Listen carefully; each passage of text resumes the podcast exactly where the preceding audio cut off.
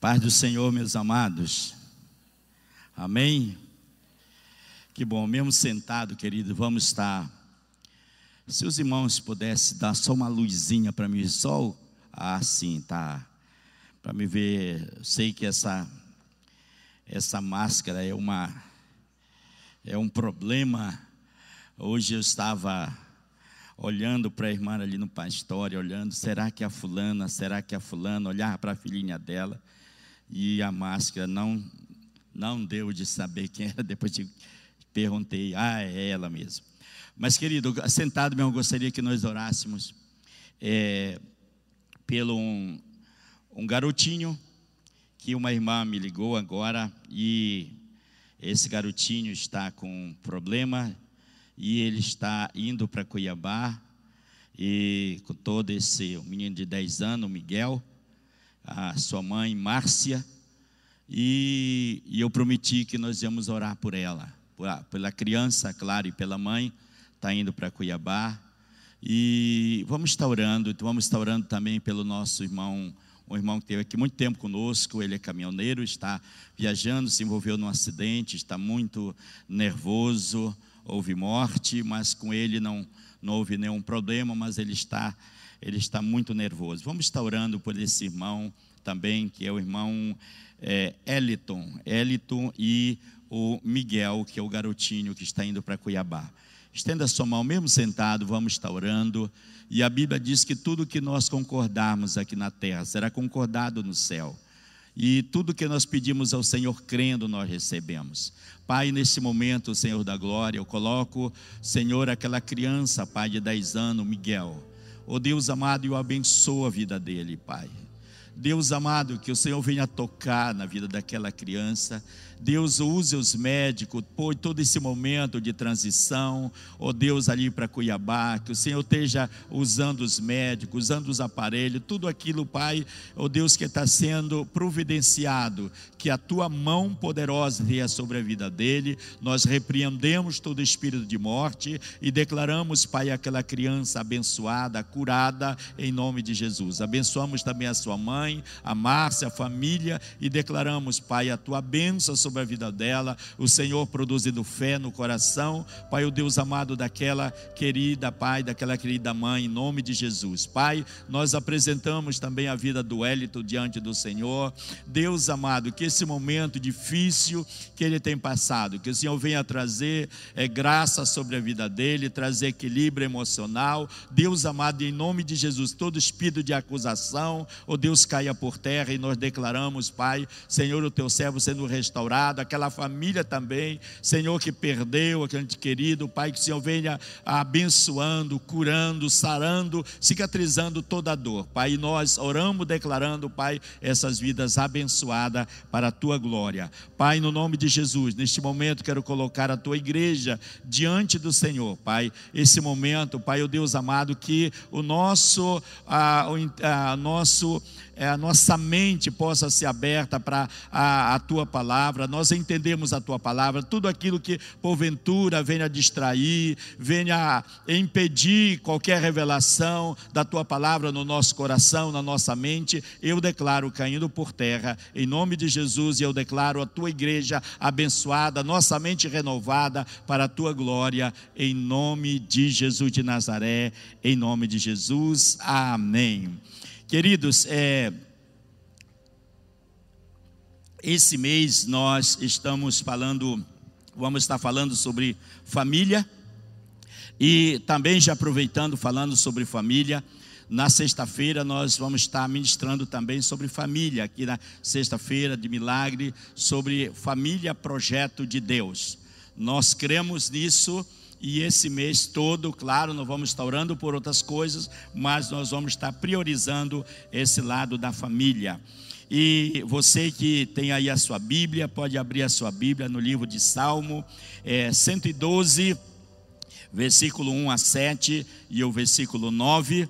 E o tema da nossa mensagem hoje é preparando um legado para a nossa geração preparando um legado, preparando um legado para a geração, nossos filhos, nossos netos, a nossa descendência, a nossa posteridade. É isso que a Bíblia nos ensina. E isso é muito importante nós entendemos isso, porque quando nós entendemos que exatamente as minhas atitudes é, boas, ah, não falo nem das ruins, mas das ruins também, mas as boas, elas vão marcar a minha vida e a vida de uma geração que virá. Isso aqui nós cuidamos, nós zelamos. E aqui o salmista ele diz aí, ele começa dizendo aleluia, que é uma maneira de expressar o seu louvor, a sua adoração, a sua exaltação a Deus. E ele começa dizendo: Aleluia, bem-aventurado o homem que teme ao Senhor e se compraz nos seus mandamentos. A sua descendência será poderosa na terra, será abençoada a geração dos justos. E ele diz: Na sua casa há prosperidade e riqueza, e a sua justiça permanece para sempre. Ao justo nasce a luz nas trevas. Ele é benigno, misericordioso e justo. Ditoso o homem que se compadece e empresta. Ele defenderá a sua, a, a sua causa em juízo. E no versículo 6 ele diz: Não será jamais abalado, será é, tido em memória eterna. E ele diz: não se atemoriza de más notícia, e o seu coração é firme, confiante no Senhor. E no 9 ele diz: distribui, dá aos pobres, a sua justiça permanece para sempre, e o seu poder se exaltará em glória. Queridos, é, nós sabemos que a família é uma instituição divina, e exatamente por ser uma instituição divina, o nosso adversário, ele trabalha para destruir, para começar errado, porque tudo aquilo que começa errado, a tendência, se Deus não tiver misericórdia e nós não acordarmos, a tendência é isso, é continuar por gerações. A Bíblia diz que a maldição ela vem até a, até a quarta geração. E o diabo ele sabe disso e por isso que ele trabalha exatamente para que essa essa benção que está na palavra de Deus, que é promessa de Deus para a família, ela não seja uma realidade. E muitas vezes ela usa os pais, usa um casamento errado, usa um problema exatamente para causar um, uma tragédia na família. E aqui, quando nós vemos algumas coisas aqui que eu quero é, conversar com os irmãos, e sobre esse, esse tema, preparando um legado para a nova geração. É nossa responsabilidade, querido. É nossa responsabilidade. Eu sei que é, muitos é, não casaram é, dentro de um princípio da palavra de Deus, mas é importante quando nós entendemos e, e reconhecemos e alinhamos a nossa vida com Deus. Quando nós casamos, já, já estava na igreja, a minha esposa e nós, todos nós já estávamos na igreja, mas porém a minha vida tinha um passado praticamente bem complicado, um, um passado bem triste. Até aos 23 anos foi quando eu aceitei Jesus e chegou um determinado momento que eu entendi esse lado, que eu precisava fazer um conserto dentro da minha casa, em termos de pedir perdão para minha esposa, para meus filhos, e é, é, é, quebrar toda maldição sobre a vida deles. Então, mas isso, claro, é um lado, mas é o ensino da palavra de Deus. Então, é nossa responsabilidade, não só em termos de ensinar a palavra, que é, é importante, nós ensinar nossos filhos na palavra de Deus, mas o melhor ensino é exatamente aquilo que os nossos filhos vê é, com as nossas atitudes. E exatamente é isso que nós queremos aqui trabalhar com os irmãos. Então, os pais têm uma grande responsabilidade diante de Deus e de preparar uma nova geração. E isso é exatamente o que a Bíblia nos ensina. A responsabilidade não é do governo, a responsabilidade não é do prefeito, a responsabilidade não é do vovô nem da vovó, a responsabilidade não é do titio, a responsabilidade não é da creche, não é da escola, mas a responsabilidade é dos pais. Então, aqui, irmão, é muito importante esse cuidado, por isso que a Bíblia diz: ensina o teu filho no caminho que deve andar. Em Provérbios 22, é 22, 6. Olha o que a Bíblia diz aqui no Salmo 78, no versículo 3 ao versículo 6. Aqui nós vemos é, o salmista ele falando sobre essa, esse papel importante dos pais ensinar os seus filhos. E olha o que ele diz aqui: o que ouvimos e aprendemos. Quer dizer, alguém, alguém pregou, alguém ensinou, e ele diz: o que ouvimos e aprendemos e que nos contaram nossos pais. Então, naquele tempo não tinha esse livro que nós temos agora, e ah, exatamente era contada a história de pais para filho.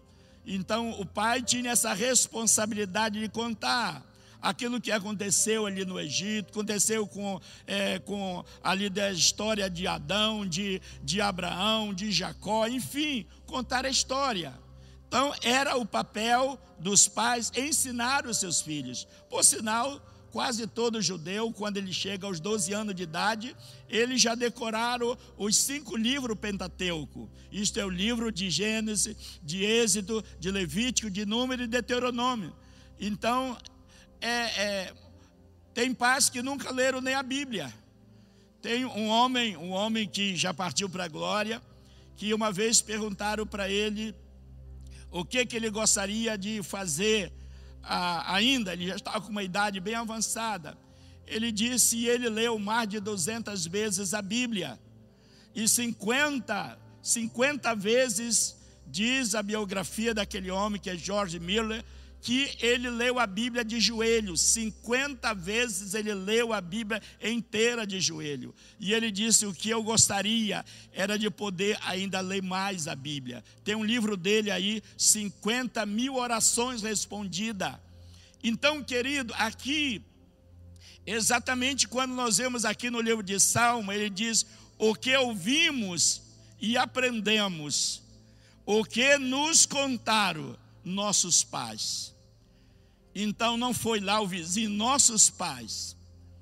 E é importante demais.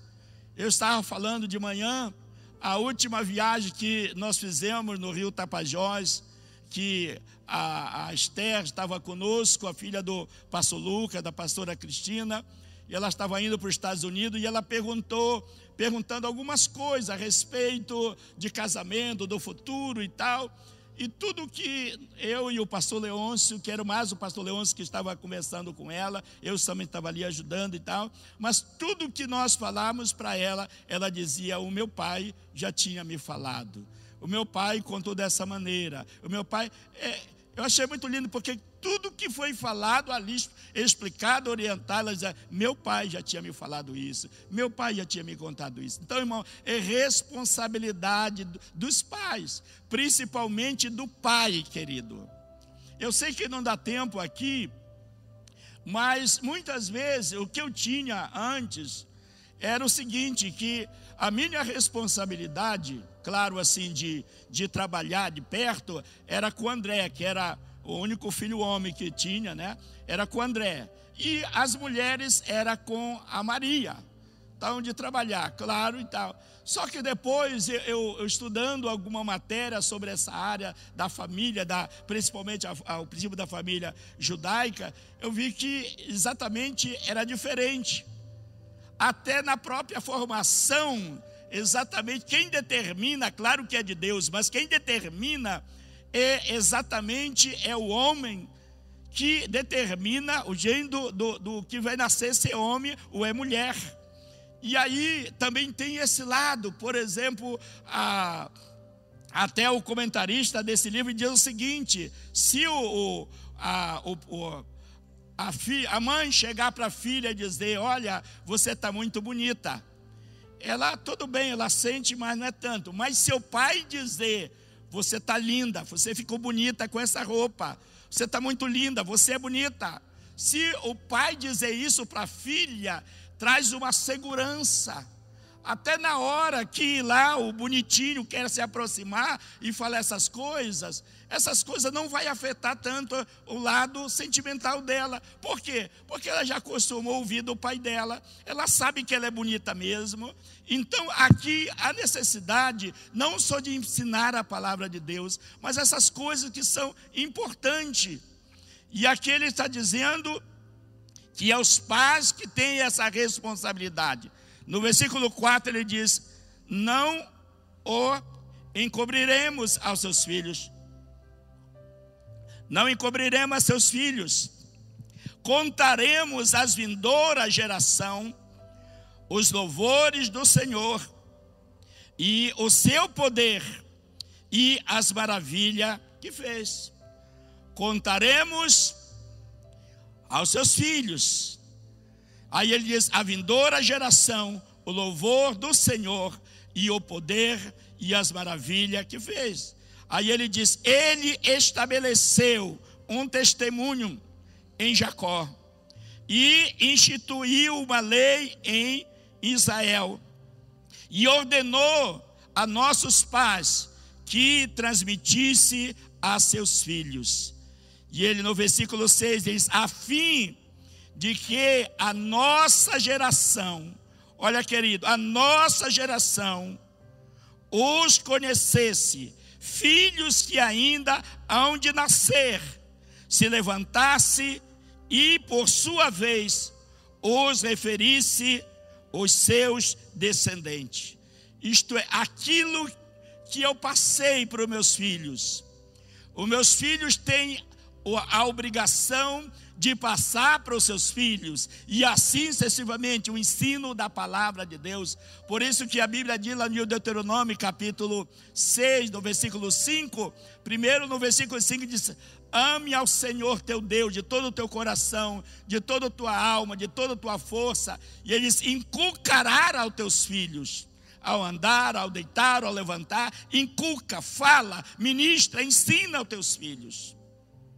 Então, querido, há uma responsabilidade muito grande nossa de ensinar os nossos filhos, ensinar a palavra de Deus. E os pais é nossa, é nossa responsabilidade com os nossos filhos. Não dependemos ou não podemos transferir a responsabilidade que é nossa para outras pessoas. É nossa responsabilidade. Tem muitas, muitos pais que estão transferindo a responsabilidade para a escola, para a creche. Mas é nossa responsabilidade. Eu admiro muito a nossa liderança. Hoje eles estão com os filhos todo grande, é, pastores, pastoras, homens de Deus, mas Exatamente, eles nunca deixaram seus filhos com outra pessoa. Era, era eles, era a mãe, era a pastora Cristina, a pastora Rebeca, eles que cuidavam dos filhos, ensinavam os filhos ali em casa. Foi eles que fizeram, deram as primeiras aulas para os filhos. E isso exatamente criou uma base muito forte. Aquilo que Deus tem feito nessa geração abençoada. Então, querido, é nossa responsabilidade é nossa responsabilidade de ensinar os nossos filhos. E uma coisa que tem sido constatada, que a criança, a criança ainda no ventre, quando o pai, ele, o pai e a mãe aprende a ter esse relacionamento, a cantar. Por exemplo, eu vi uma vez uma, a, a, na televisão falando que se a, o pai ou a mãe canta uma música, quando a criança está ainda no ventre ali, quando ela nasce e que ela coloca aquela música para ela, a criança passa a dormir. Ela exatamente ouviu aquela música ali ainda na barriga da mãe. Então, é exatamente de zero a, a cinco anos. Diz que tudo o que nós ensinamos, exatamente fica gravado na vida do, do, de uma pessoa.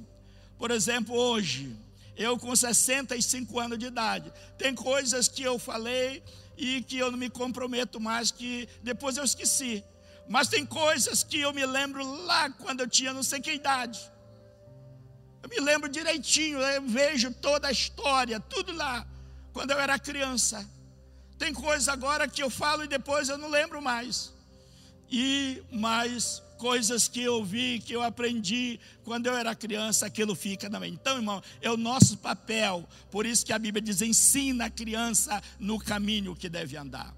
Você pode até pensar que ela não presta atenção, mas ela presta muita atenção. Eu fico cada vez admirado de ver crianças que aparentemente parece que não está prestando atenção, depois ela vai falar exatamente aquilo que estava se compartilhando. Então, querido, olha aí, como a Bíblia fala aí no Salmo 78, ele fala dessa responsabilidade dos pais ensinar, passar para os filhos. Eu me lembro que tem uma irmã que, uma missionária que ela já veio várias vezes no Brasil, uma americana, creio que ela é americana ou canadense, eu não sei, mas é uma gringa, né? E ela sempre fala sobre família. A primeira vez que eu vi ela falando sobre família foi lá em Alter do Chão. E ela fez uma pergunta: quem gosta de futebol? Então, muitos levantaram e, e tal, gritaram e tal. E ela disse: o brasileiro é muito fanático por futebol. Ah, o brasileiro é muito animado por futebol. E como seria bom que os pais também fossem fanáticos por Jesus? Será que os seus filhos estão vendo você animado, abençoado, ali na igreja, esse mesmo ânimo, essa mesma alegria que você tem diante da televisão, quando está assistindo o seu time predileto. Então, querido, nós exatamente liberamos, transmitimos aquilo que nós temos. Tem-se uma história que, não sei se é verídica, mas da, de um homem que o pai dele tinha mal, mal de Alzheimer e ele estava, é, todo prato que que dava para ele, devido ele não segurar, ele quebrava. E aí ele preparou um lugarzinho lá no quintal para ele, é, é, colocou lá uma solha de banana e colocava ele lá no quintal para ele comer. Ele preparou um, uma vasilha de, de pau, né, tipo uma, um prato, e ele dava comida para ele lá. E o filho viu, via aquilo. E um dia ele viu o filho cortando ali com a, uma faca, fazendo também um prato ali para e ele disse: Filho, por que você está fazendo isso? Ele disse: Não, estou preparando o seu prato. Quando você estiver velho, eu vou dar comida para você. Então, querido, tudo aquilo que nós ensinamos, que nós falamos, que nós praticamos, os nossos filhos estão aí exatamente vendo. E, e aqui, irmão, é nossa responsabilidade. Você que é pai, que é mãe, tem uma grande responsabilidade. Deus te entregou esse filho, e a Bíblia diz que os nossos filhos são herança do Senhor. É nossa responsabilidade, principalmente o pai. O pai tem a maior responsabilidade. Os irmãos sabem muito bem a história quando Eva pecou. Foi a Eva que pecou primeiro, mas Deus não chegou com Eva, não, chegou com Adão. Por quê? Ele colocou a responsabilidade sobre o cabeça, que é exatamente o homem. E a Bíblia diz lá no livro de, de 1 Coríntios, capítulo 11, versículo 3, a Bíblia diz que Deus é o cabeça de Jesus, né?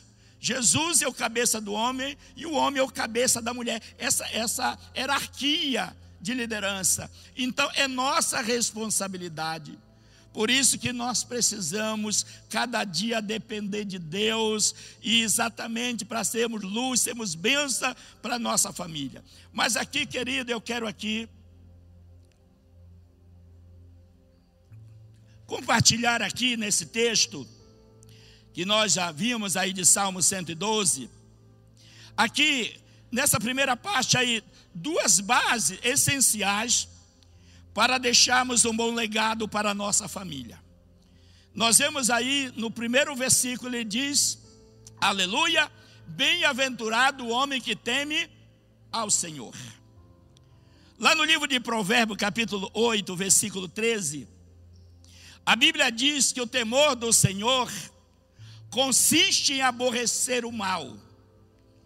Olha o que a Bíblia diz: o temor do Senhor consiste em aborrecer o mal, tudo aquilo que é mal, tudo aquilo que é pecado, tudo aquilo que a Bíblia diz que não é para me fazer.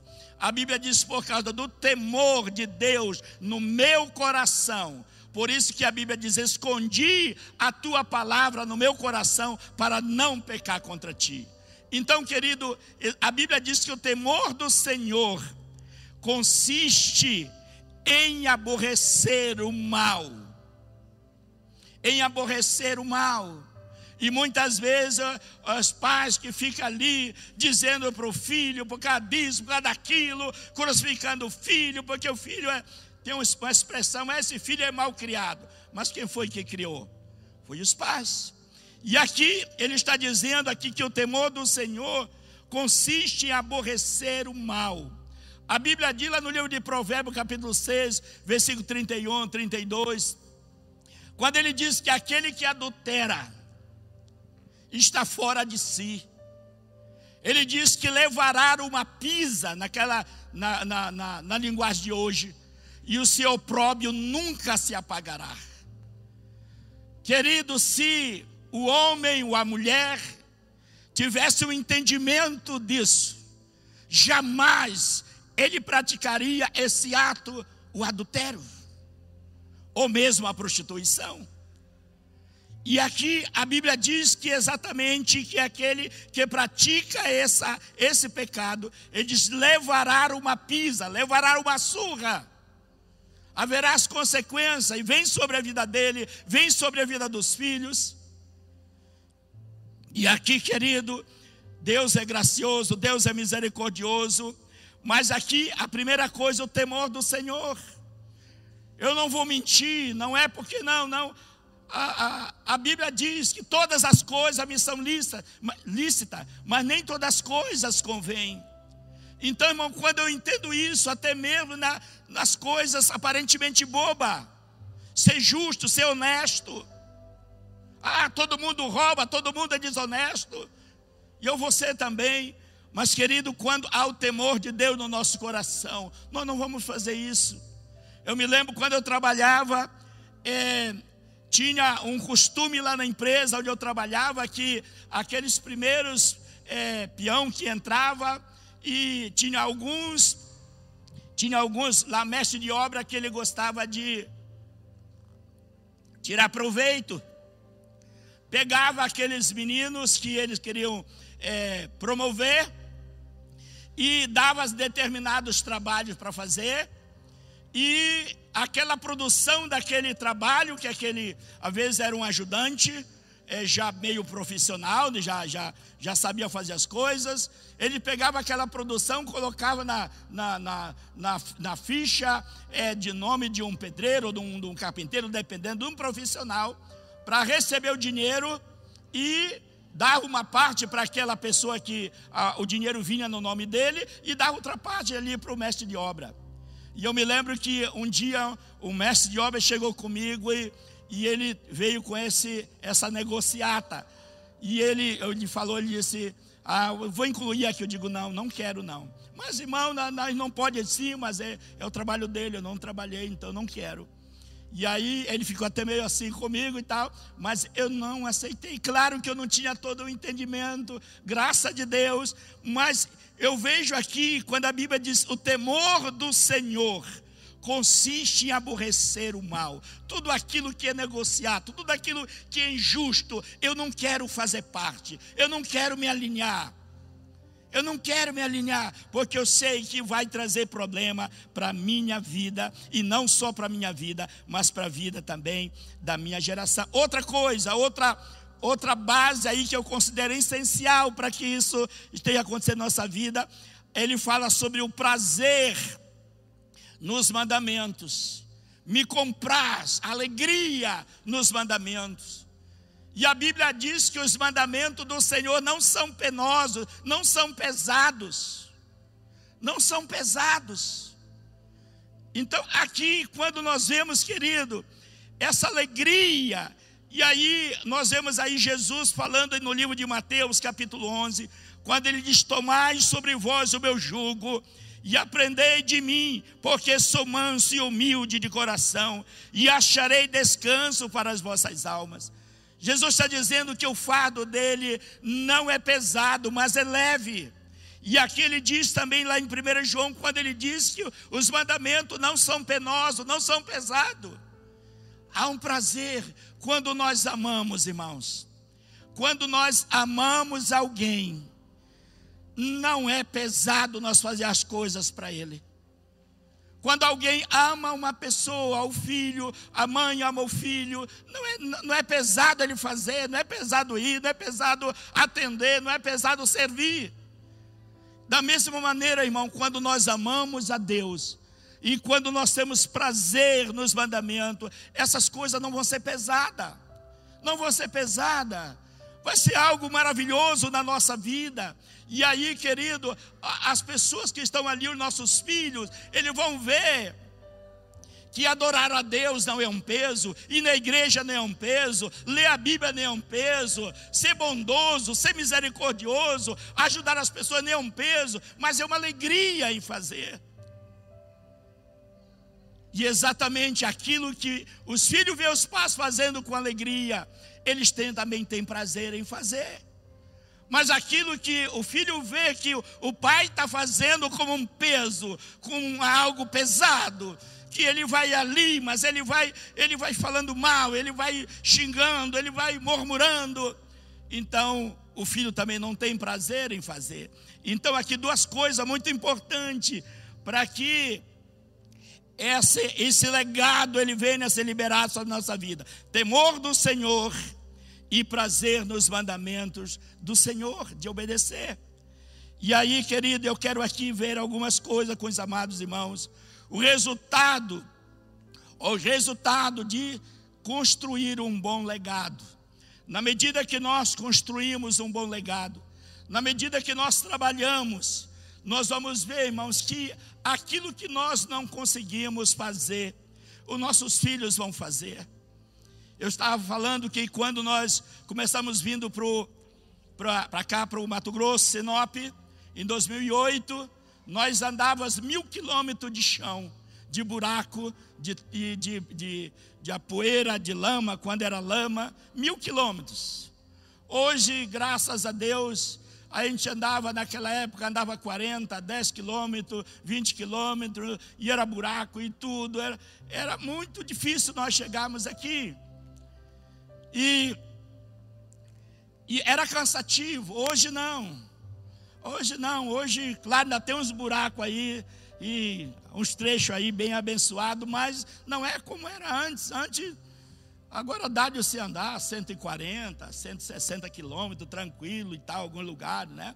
Mas outro lugar não. Mas, mas em compensação, irmão, hoje a estrada está melhor. O que, que, que é isso, irmão?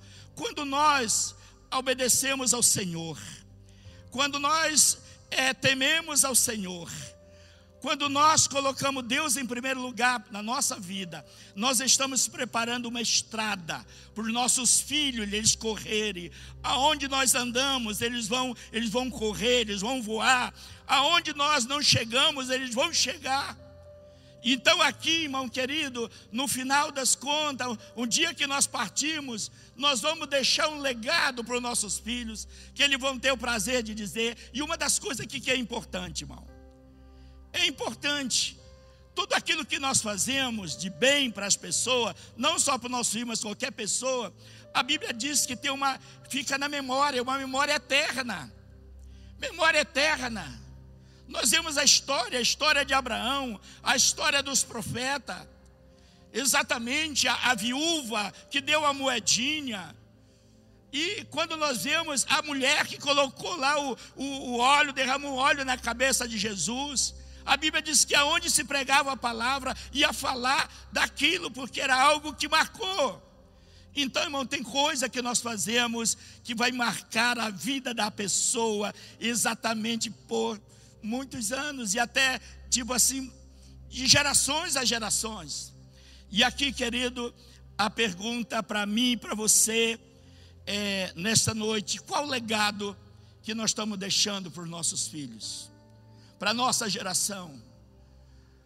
Qual o legado? Qual a imagem? Qual aquilo que nós estamos deixando de bom para a nossa geração? O que é que eles vão se orgulhar daquilo que nós fizemos? E aqui, exatamente esse resultado de se construir um bom legado. Nós vemos aí alguns resultados que eu quero mencionar para os irmãos. Primeira coisa, uma geração que age com justiça. Irmãos queridos, infelizmente hoje, as pessoas, não todos, mas as pessoas que estão aí na frente da, da a política, aí que estão na frente aí da, as autoridades, são pessoas que não tiveram um bom exemplo de, de pai, de mãe, aquele pai prostituto, aquele pai mentiroso, aquele pai adúltero, aquele pai que na verdade não foi um bom modelo. Talvez ele foi um bom empresário, mas não foi um bom modelo de caráter de vida. Mentiroso, desonesto. E aí o que, que ele está gerando? Um filho da mesma maneira. Claro que não cabe, mas nós vemos aí hoje né, muitos aí que o pai veio, era uma coisa, o filho veio, agora está de novo, a mesma coisa. Desonesto. E aí, e aqui que nós podemos ver uma geração que age com justiça. Uma geração que ela age com justiça. Irmãos, quando você vê, por exemplo, a, fazendo coisas tão, tão simples, mas é, é tão importante. É quando você devolve um dinheiro que te deram a mais, e que os seus filhos passam a, a ver. Tem muitos pais que quando alguém pode pegar um troco aí que deram errado, ele achar que é uma benção de Deus, mas não, irmão, é uma prova que Deus está provando a sua atitude do seu coração. E aqui, querido, esse é um lado muito importante. Será ah, aí uma abençoada a sua geração do justo. Então há justiça. E eu sempre falo que não é, não é a política que corrompe o homem. O homem ele já, é, já tem o problema dentro dele, já há um, um espírito de corrupção, já há um espírito de roubo. Ele só está faltando oportunidade para ele ser desonesto e roubar. Mas aqui, quando nós vemos geração que age com justiça, a Bíblia diz: ao justo nasce a luz nas trevas. Então, irmãos, no meio da dificuldade, no meio da luta, a luz vai brilhar. A luz de Deus vai brilhar, algo vai acontecer. Outra coisa que acontece é uma geração generosa. É uma geração generosa. Olha, a Bíblia diz: ditoso o homem que se compadece e empresta. Ele não tem a mão de vaca, mas ele vê no pai essa atitude. O pai tem esse coração de ser doador, de ser generoso, sempre ele quer abençoar, sempre ele quer fazer. E isso é maravilhoso, irmãos. É maravilhoso quando nossos filhos passam a ver em nós que nós temos esse coração generoso que nós não somos aquele mão de vaca, mas temos esse coração generoso. E a Bíblia diz: distribui e dá aos pobres. E a Bíblia diz que aquele que ajuda o pobre, ele empresta a Deus. Na medida que nós estamos fazendo isso, claro, está trazendo bênção para a nossa vida, mas também, claro, está abençoando os nossos filhos e a nossa geração. Outra coisa aqui importante, que nós vemos nesse texto, uma geração próspera uma geração próspera. Aí a Bíblia diz: na sua casa há prosperidade e riqueza. Claro que é tudo aqui o ensino, é como ser fiel, é como administrar o seu dinheiro, porque isso aqui é um lado muito importante. Os pais ensinar esse princípio aos filhos, ele ser, ele ser é, honesto nessas coisas. Então a Bíblia está dizendo: na sua casa há prosperidade. Prosperidade não é riqueza. Prosperidade é para todo mundo. Prosperidade é para todo mundo. Agora, a riqueza, a Bíblia diz que há o dom da riqueza. Mas a prosperidade, irmão, é para todos nós. Não vamos entrar em detalhe porque exatamente não é o assunto, mas a Bíblia diz que na sua casa há prosperidade e riqueza. Ele vai ver isso acontecendo. Ele vai ver isso acontecendo na casa dele. E exatamente tudo é resultado pelas duas primeiras bases: temor do Senhor e alegria em obedecer ao Senhor. Temor do Senhor e alegria em obedecer os seus mandamentos. Outra coisa que ele diz: não se atemoriza de más notícias. As coisas, as más notícias não vai abalar. Ele está seguro, ele sabe, ele sabe que sabe exatamente o Deus que ele serve. E aqui, querido, o último aqui para nós. Ver com os amados irmãos o resultado quando nós obedecemos, temos prazer nos mandamentos do Senhor e tememos ao Senhor, desviamos daquilo que é, é mal, é uma geração de conquistadores. Se nós olharmos nesse texto, em outros textos, a Bíblia diz que por causa da integridade, da fidelidade, da honestidade dos pais, ele levanta uma geração diferente. Ele levanta uma geração diferente, que vai fazer diferença. Lá no livro de, no livro de Isaías, capítulo 58, a Bíblia está falando ali do jejum e exatamente no versículo 12, versículo 10 ao versículo 12, ele está falando de uma nova geração se levantando, dos filhos se levantando de maneira diferente, diferente por causa da atitude dos pais. E aqui, querido, uma geração de conquistadores, ele diz: a sua descendência será poderosa na terra. A Bíblia diz no livro de Deuteronômio que nós vamos ser cabeça e não cauda, vamos estar por cima e não por baixo, vamos emprestar e não tomar emprestado, mas tudo isso, exatamente, a Bíblia diz que quando nós obedecemos ao Senhor, e aqui, querido, uma geração de conquistadores, e eles não será jamais abalado e eu quero aqui, queridos, é, terminar com os irmãos. Gostaria que você ficasse em pé.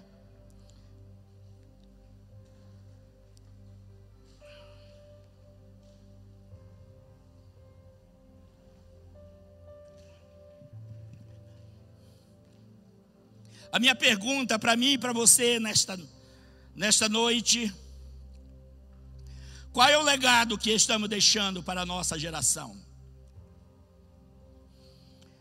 que, que os nossos filhos, nossos netos vão falar? Qual é a lembrança que eles vão ter de nós depois que nós partirmos?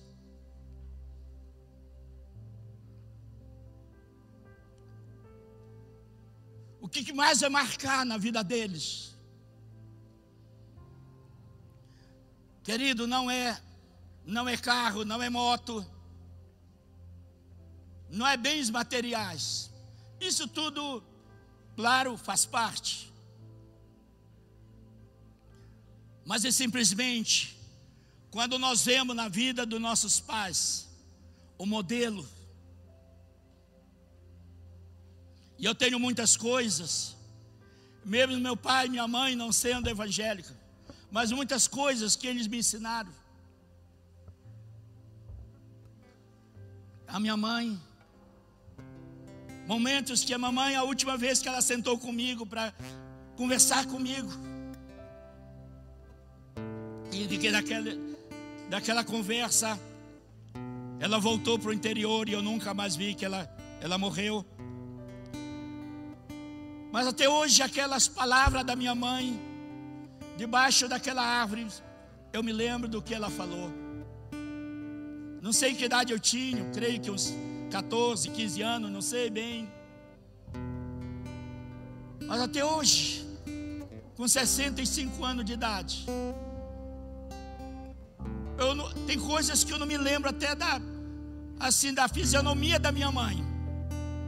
Mas eu me lembro da conversa que que ela teve comigo naquele, naquele dia. Querido, e nós podemos deixar um legado para os nossos filhos. Claro, primeiro de ser, de ter um bom caráter, de sermos repreensíveis diante de nossos filhos. Nós vamos falhar como seres humanos, nós falhamos, mas nós precisamos ter essa humildade de pedir perdão. Então, isso marca a vida de uma pessoa.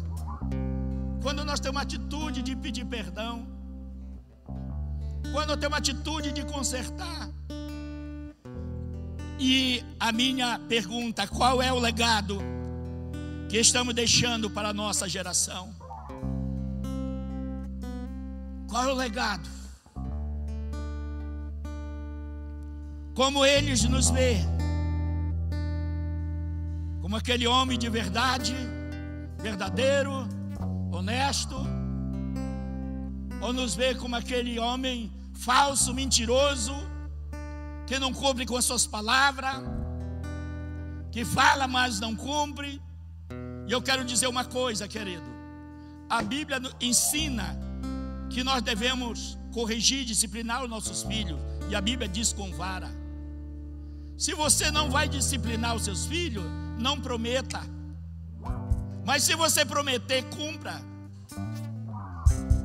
E se você não vai cumprir, então não prometa, querido.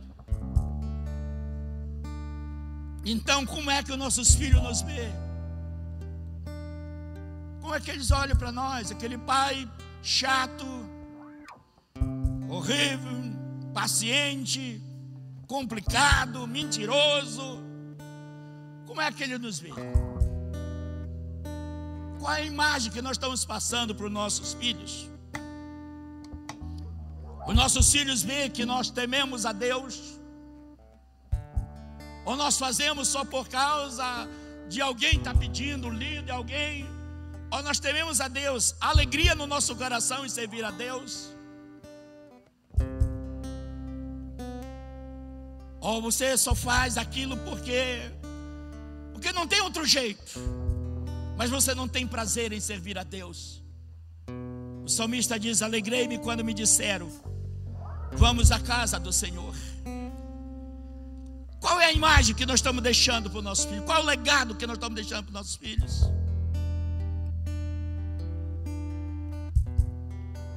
Nossos filhos nos vê muito mais alegre quando você está torcendo para o Flamengo, para o Vasco, para o Corinthians.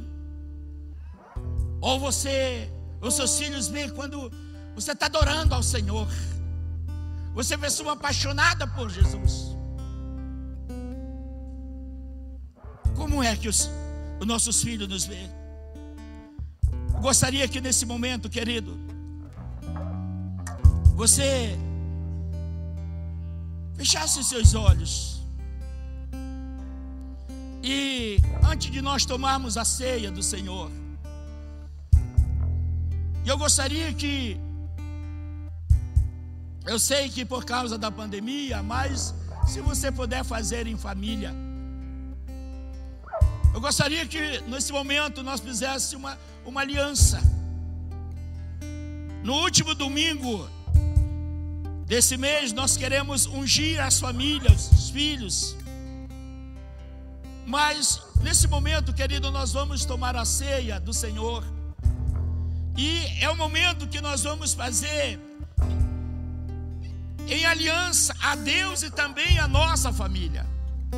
Eu gostaria que você abrisse seu coração para Deus e adorasse ao Senhor. E, esse momento também é um momento que você pode é, consertar. Os irmãos que vieram aqui com a ceia pode já distribuir, os irmãos seguram aí quando nós vamos estar adorando ao Senhor. Vamos estar adorando ao Senhor.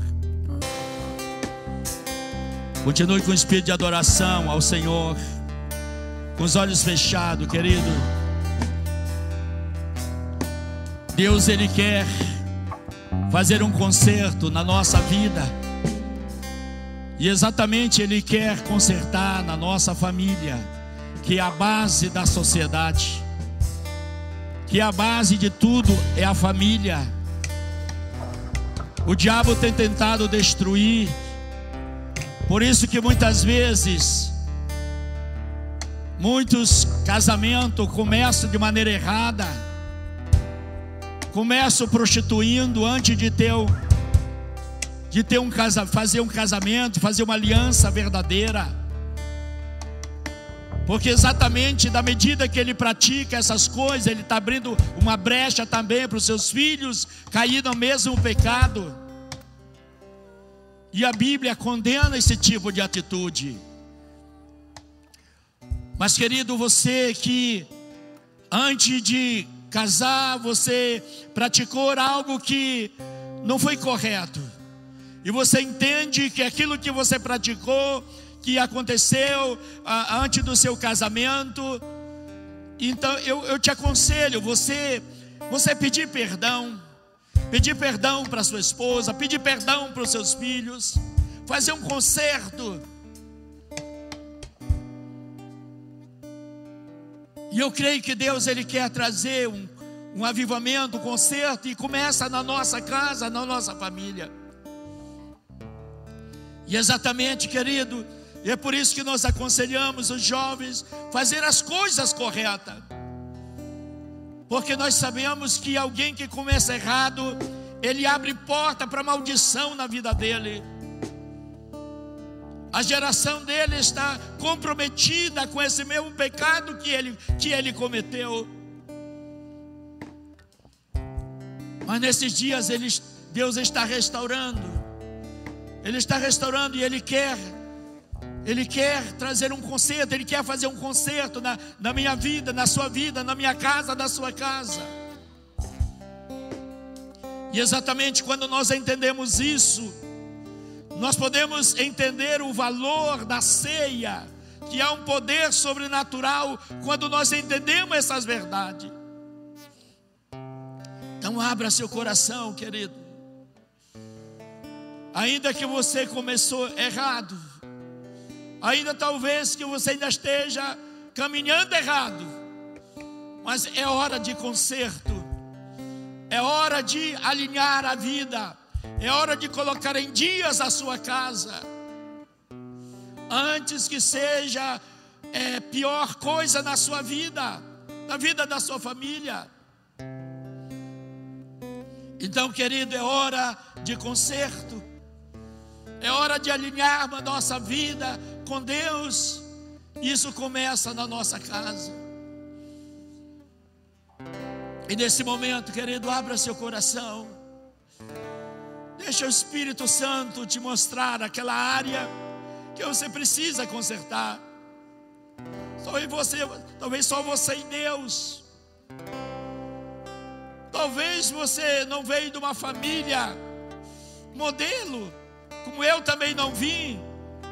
Mas a necessidade, querido, de nós alinharmos, colocar em dias.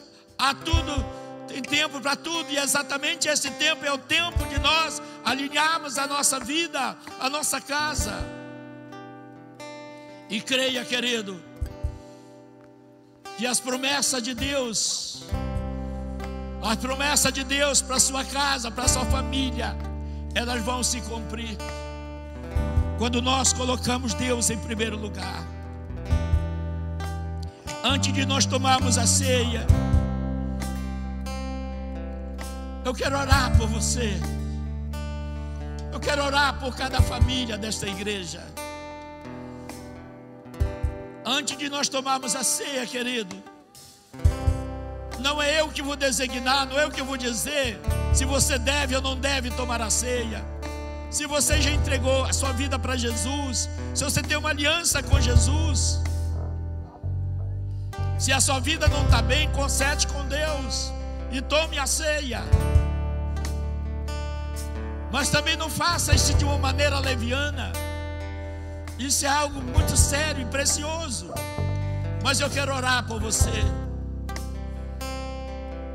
Talvez você seja ao lado da sua esposa, do seu filho. Eu quero abençoar a sua família. Eu quero convidar a minha esposa para vir aqui. Nós vamos estar orando e abençoando no nome de Jesus.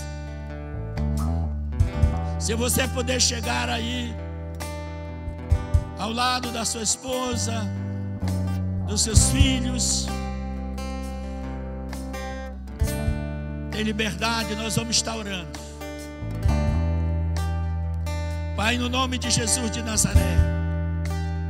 Pai, nesse momento, Senhor da glória, nós, como liderança, como pastores desta igreja, oh Deus amado, em primeiro lugar, nós queremos pedir perdão.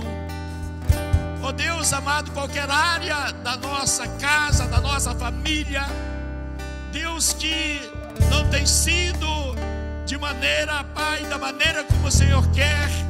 Mas Deus amado, nós pedimos perdão ao Senhor. E nós oramos, Senhor da glória, abençoando a vida de cada irmão, de cada irmã, em nome de Jesus de Nazaré. Ó oh Deus, nós declaramos que cada família aqui abençoada, ó oh Deus, esposo abençoado, esposa abençoado, filhos abençoados, casas abençoadas em nome de Jesus de Nazaré. Nós declaramos, Senhor da glória, que a casa dos teus servos vai ser o lugar que a presença do Senhor vai se manifestar. Ó Deus, que a casa dos teus servos, Senhor da glória, vai reinar. Ó Deus, o altar de adoração ao Senhor. Ó Deus, que a casa dos teus servos, Senhor da glória, vai haver justiça, paz, alegria, Senhor, em nome de Jesus de Nazaré. Nós abençoamos cada família presente, ó Deus, tanto aqui presencial como através das lives. Senhor, nós abençoamos em nome de Jesus de Nazaré. E nós declaramos, Senhor da glória, abençoada em nome de Jesus. Em nome de Jesus.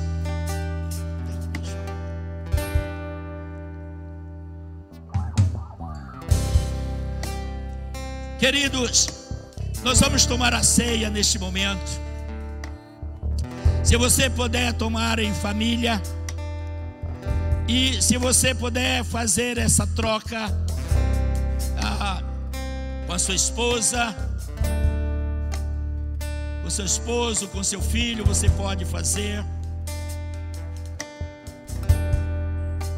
Eu creio que todo mundo aqui está curado, ninguém está contaminado com nada, mas pelo cuidado estou fazendo isso entre famílias. A Bíblia diz o seguinte: Foi recebido o Senhor, o que também lhe entreguei, que o Senhor Jesus, na noite que foi traído, tomou o pão e, tendo dado graças, partiu e disse: isto é meu corpo que é dado por vós. Gostaria que você levantasse o seu pão aí e nós vamos estar orando, consagrando. Pai, no nome de Jesus de Nazaré, nesse momento, Senhor da glória, nós consagramos esse pão.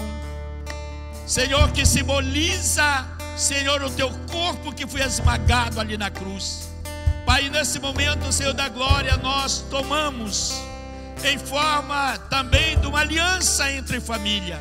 Pai, crendo, ó Deus amado, que aquilo que está escrito na tua palavra, Senhor, que a nossa família é uma família abençoada. Nós tomamos posse, Pai, ó Deus amado, dos nossos filhos, sendo cada dia uma benção, dos nossos netos, da nossa geração sendo abençoado. Pai, nós consagramos esse pão, Pai, ó Deus amado, e nós abençoamos em nome de Jesus. Amém. Vamos comer o pão todos juntos. Deus é bom.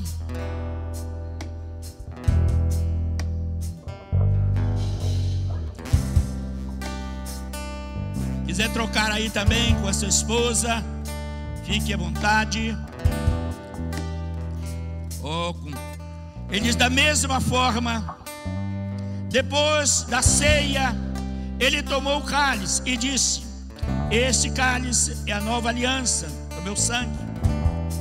Faça isso sempre que beberem em memória de mim.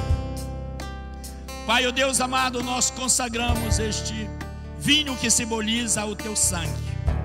E em nome de Jesus de Nazaré, Pai, o oh Deus amado, nós oramos, Senhor, O Senhor já fez uma aliança conosco, uma aliança eterna. Pai, o Deus amado, e nós estamos renovando essa aliança é o Deus amado, essa aliança também envolvendo a nossa casa, a nossa família. E nós decretamos, Pai, que toda é todo levante do diabo contra a nossa casa, contra a nossa família, nós declaramos caindo por terra. Pai, que o sangue de Jesus esteja sobre a nossa casa, sobre a nossa família. Em mãos, querido. Levante suas mãos em gratidão ao Senhor em gratidão ao Senhor o sacrifício de Jesus ali na cruz do Calvário. Agradeça ao Senhor pela sua família, pelo seu pai, pela sua mãe. Mesmo que talvez muitos já, os seus pais já partiram como o meu, mas agradeça a Deus por eles. Agradeça a Deus pela sua família, pela sua esposa, pelos seus irmãos, pelos seus pais. Agradeça ao Senhor. E decida, querido, que você vai deixar um legado para sua família. Você vai deixar uma marca na sua família, não uma marca negativa, mas uma marca positiva. Os seus filhos vão ter alegria, exatamente dizer: esse era o meu pai, esse era a minha mãe. Ele marcou a minha vida nessa área. Você, pai querido, faça isso. E com certeza, querido, Deus vai derramar graça sobre a sua vida. Pai, no nome de Jesus de Nazaré. Pai, eu quero te agradecer, teu Deus amado, por essa família abençoada. Deus, eu oro, Senhor da glória, abençoando cada irmão, cada irmã. Deus, que os irmãos tenham uma semana abençoada. Em nome de Jesus, tudo que eles colocarem a mão para fazer que milagres venham acontecer. Pai, eu declaro, Deus amado, famílias abençoadas para a tua glória, Pai. Em nome de Jesus de Nazaré. Pai, eu declaro, Senhor da glória, cada lar debaixo de uma unção poderosa do teu Espírito, Pai.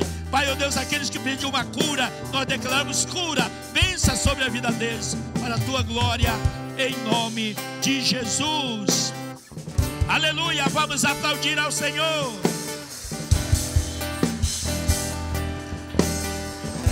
Aleluia, está encerrado, querido. Domingo, também aqui nós temos consagração de bebê. Você que ainda não consagrou seu bebê, traga e vamos consagrar ao Senhor.